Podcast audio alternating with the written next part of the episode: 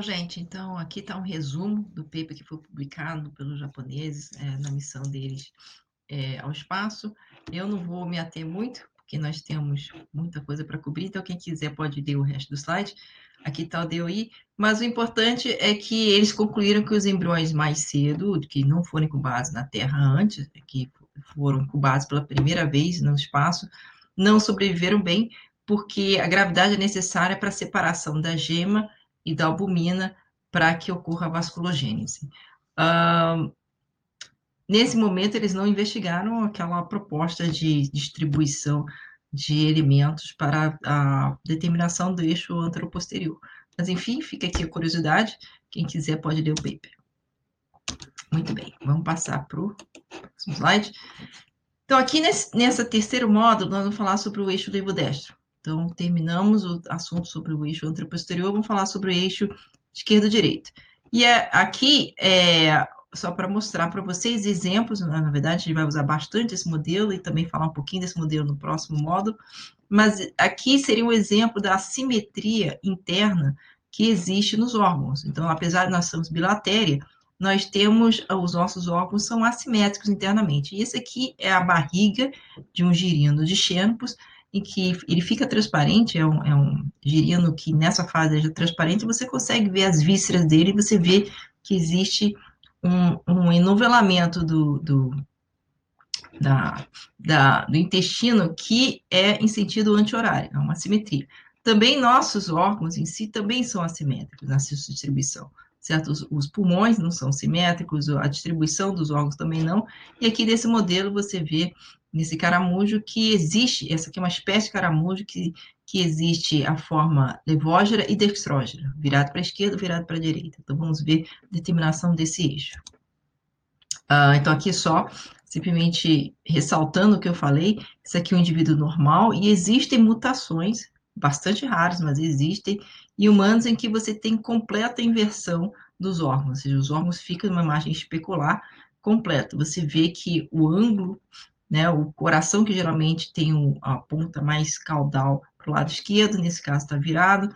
Aqui você vê que tem a, uma a flipagem completa do fígado em relação ao estômago. Também, aqui o intestino, eles não, eles não fizeram a troca. Mas aqui é um caso 1 em 10 mil. É bastante raro. Existe o que a gente chama de citos sólidos, que é a viragem só de um órgão, que também acontece com uma frequência baixa. Muito bem, então aqui o que vai acontecer vou usar novamente o embrião de galinha, mas eu vou progredindo lentamente para o início do desenvolvimento. Então, vamos começar com o primeiro momento que a gente vê o embrião de galinha assimétrico. Aqui você tem um tubo neural na região cefálica região caudal. Você vê que existe um pareamento lateral bonitinho dos somitos. Mas aqui o coração, você já vê que isso aqui é o tubo cardíaco, que a gente vai falar na aula de organogênese, mas aqui você pode observar que o tubo cardíaco está já com uma, né, ele tem uma tendência para o lado direito. Então, aqui é o primeiro momento. Então, começaram a investigar a determinação do, da simetria do eixo levo-destro nessa fase. E, então, de uma certa forma, esse é o terceiro eixo, nós temos né, três eixos para determinar os planos corporais. Esse é o terceiro eixo e é o eixo que é determinado de forma mais tardia. Então, primeiro o antero-posterior, dependendo da espécie, ou o dorso ventral, e aí depois o dorso ventral ou o anteroposterior segue, praticamente ao mesmo tempo. E o eixo levodestro, na verdade, ele é automaticamente determinado no sentido de que ele tem que ser ortogonal aos outros dois planos. E molecularmente, ele só é definido e uh, enfatizado né, uh, uh, depois, mais tarde, no, na embriogênese, mas não tão mais tarde assim, como vocês vão ver. Então, aqui nós temos o embrião na fase neuro, está com o tubo neural fechado. Isso aqui ainda está fechando o tubo neural, então estou progredindo, né? Estou indo atrás, estou voltando no tempo. E aqui nós temos o embrião em gastrulação. Nós vamos acabar falando todos esses três estágios. Então, considerando que o primeiro órgão que você olha e fala, nossa, isso aqui está diferente, não está alinhadinho no meio, é o coração, uh, iniciou-se aqui a busca por uh, uma, uma uma assimetria molecular.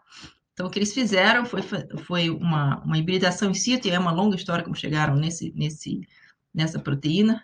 Deixa eu descer aqui, porque eu vou ficar perto, eu vou ficar em cima da galinha. Pronto. É, Então, esse aqui é uma proteína nuclear, é um fator de transcrição, fazendo hibridação in situ, e aqui você tem o tubo neural, e esse aqui é o mesoderma lateral que irá formar o coração. Você vê que já existe um domínio um pouquinho maior de PITX2 do lado esquerdo do que o lado direito. Se deixar é, o embrião desenvolver mais um pouco e depois fazer a detecção da expressão PITX2, você vê que essa simetria não só mantém, como se expande. E mais para frente, quando o coração começa a formar, isso aqui então o embrião já tem o coração formando, está batendo, você vê que a concentração de PTX2 se é, o PTX2 se concentra do lado esquerdo do embrião. Então, o lado esquerdo tem PTX2, mas o lado direito não tem. Então, com, esses, com essa informação, o que os pesquisadores fizeram foi, isso aqui é, é, um, é um paper extremamente interessante, a referência está aqui embaixo, eles pegaram e falaram, bom, se o PTX2 só está do lado esquerdo, que, que acontece se eu colocar do lado direito? Será que não forma o coração? Como é que fica o coração? E aí o que eles viram é que isso aqui é o coração normal, tá? Com os dobramentos dele, bonitinho. Nesse embrião daqui, eles colocaram uma quantidade de peitos do lado direito, onde normalmente não tem. E aí o que aconteceu, vocês estão vendo que esse coração, em vez de dobrar para esse lado aqui, deixa eu ver, esse aqui é o lado direito da galinha, Aqui você vê que o embrião dobrou para o outro lado. Fizer o mesmo experimento que o embrião de Xenopus, e aí lembra que eu estou falando que tem as vísceras que estão ao contrário, e você vê, normalmente a víscera, ela, ela vira para o lado, ela vira de uma forma anti-horária. Nós estamos olhando para a barriga do girino. As costas do girino estão atrás da minha tela. Seria esse lado esquerdo, a direita. Essa aula é muito complicada para mim. Eu sou tipo pessoa que não consegue dizer, olha, vire à direita. sou péssima. Mas vamos lá. Então, aqui nós temos o lado direito, desculpa, esquerdo do embrião e direito do embrião, nós estamos olhando para a região ventral. Isso aqui é o embrião normal, você vê que o coração dele faz, ele vira para o lado esquerdo, como nós, e aqui o intestino gira de forma anti-horária. Nesse animal, onde o PTX2 foi colocado de forma artificial do lado direito, você vê que tem alteração desse eixo e o coração você não consegue ver tanto, esse desenho aqui, ele flipa, né? ele dá uma flipada, ele gira e vai para o outro lado. Ou seja, nós criamos um embrião com citos inversos. Então, a partir disso, vocês, vocês conseguem. A hipótese era que o PTX2 tinha alguma função na determinação do desenvolvimento assimétrico do órgão, e de fato, quando você tira o PTX2, ou, ou, desculpa, quando você aumenta o PTX2 do lado direito, ele passa a ter alterações no eixo, do eixo levodense. Agora, interessantemente, eu vou demorar um pouquinho mais nesse slide, o que acontece é que não fica todo mundo invertido. Isomérico quer dizer, ele, ele não tem um eixo claro, você não consegue diagnosticar se for para o lado direito ou esquerdo. E 25% invertidos. E a pergunta é, por que, que ele fica dessa forma? Então, imagine o seguinte, o que acontece é que se você pensar que você precisa de um sinal assimétrico para saber se vai para o lado esquerdo, para o lado direito. Então, digamos, você está andando de olhos vedados. E é um jogo de criança que, que, eu, que, que eu fazia quando era criança, você fica, chamava aeroporto. Você fechava o olho e o seu amiguinho de confiança dizia, ó, oh, vai para a esquerda, vai para a direita, e quem chegar primeiro na corrida ganhava. E o que acontece é que se você está ouvindo a voz do seu amigo vindo, ah, então vá para a direita, vai para a esquerda. E aí, se de repente você ouve sinal dos dois lados ao mesmo tempo, Primeira coisa, às vezes você pode ficar confuso e você vai andar de qualquer jeito. Então, por isso que tem isomeria, tem uma randomização, não tem 100% de inversão, porque agora passa a ser uma coisa aleatória. Se você precisa de um sinal assimétrico e você passa a ter sinal dos dois lados, é como se não tivesse sinal nenhum. Então, nesse momento, em vez de ser, ah, tem um sinal do lado esquerdo, eu vou para o lado esquerdo, tem um sinal do lado direito, do lado direito. Não, agora você tem um sinal igual dos dois lados, como se não tivesse sinal. É, isso é um importante, conceito bastante importante para vocês entenderem. Então, foi posicionado aqui o PTX2 nessa fase, o lado esquerdo é importante para o desenvolvimento assimétrico do eixo devo-destro de, de órgãos de vísceras. Muito bem, mas aí é aquela coisa, não. Se o PTX2 está expresso só do lado esquerdo, claramente ele está obedecendo já a uma matriz levodestra já pré-determinada, porque é uma resposta, o eixo já está estabelecido. Ele não está, ele não pode ser o primeiro, sabe? Como é que você pode dizer que uma coisa que já começa assimétrica, como eu mostrei no incito, seja a origem do eixo? Então vamos ir um pouquinho mais cedo, não é possível, né? Tem que ser um pouco mais cedo. Então pegaram o embrião um pouco mais cedo e viram que a proteína, novamente, fator de transcrição chamado SNAIL, é expressa apenas lado direito. Então, se vocês lembrarem, nessa fase aqui, que é o tubo neural, notocorda, tinha um pouquinho, tinha PITX2 do lado, dos dois lados e um pouquinho mais aqui. Nesse caso, o SNAIL, ele é expresso só do lado direito. Uh, então, ok, vamos posicionar. Aqui tem os dois incisos, deixa eu ir para cima. Aqui tem o PTX2, você vê que ele está enriquecido do lado esquerdo e depois ele passa a ser concentrado do lado esquerdo. E aqui do lado direito nós temos o seu. Muito bem, então o que eu encontrei foi uma coisa do lado esquerdo, uma coisa do lado direito, mas isso também, obviamente, são consequências do eixo, uma vez que é, para já ter uma assimetria de expressão, eu deveria ter um eixo para começar. Muito bem, então vamos um pouquinho mais cedo, vamos para esse estágio aqui eu tenho que parar de ficar apontando com o dedo e apontar com o mouse. Então, nós vamos para o estágio em que o início da neurulação, região cefálica região caudal, esse aqui é o embrião sem hibridação in situ, e aqui você vê o embrião com hibridação in situ para nodon, uma proteína secretada.